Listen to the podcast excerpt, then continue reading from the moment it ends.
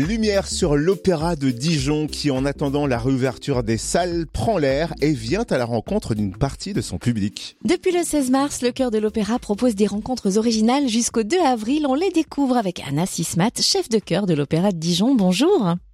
Bonjour. En quoi consistent justement ces rencontres et à qui s'adressent-elles?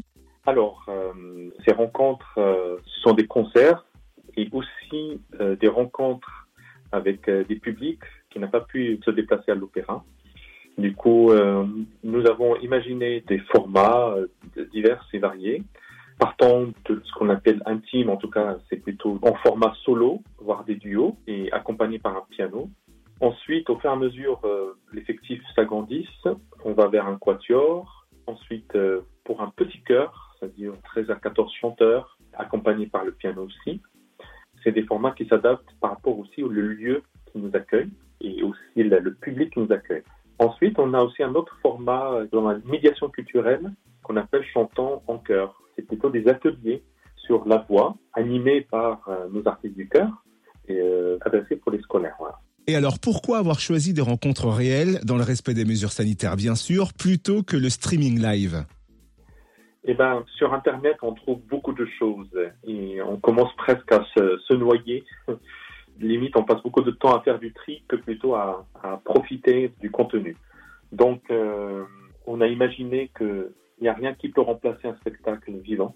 Il n'y a rien qui peut remplacer des vrais artistes euh, en chair et os, euh, en face, et de sentir la vibration malgré le masque. On arrive à transmettre des émotions, des sons, des regards, des énergies les artistes se déplacent et viennent voir le public, notamment aussi un public euh, que j'avais pas cité tout à l'heure, qui est le, personnel soignant. L'exemple à vous donner, hier, euh, on était au CHU avec euh, quatre chanteurs de voix d'homme à l'hôpital de l'enfant et à la maternité. Et c'était tellement fort et très touchant de voir. Il y avait un monde fou aussi qui venait nous écouter, de personnel soignant. On s'attendait pas vraiment à autant de monde et sentir la respiration des gens, de sentir le public qui est présent, qui applaudit aussi à la fin. Il y a une interaction. Tout ça, bah, ça n'a pas de valeur. Hein. C'est on le vit et c'est pour ça qu'on fait du spectacle vivant. Merci beaucoup, Anna Sismat, chef de chœur de l'Opéra de Dijon, en tournée dans les établissements scolaires, les maisons de retraite et les hôpitaux jusqu'au 2 avril. Et plus d'infos sur le site de l'Opéra, opéra-dijon.fr et sur la page Facebook de l'Opéra également.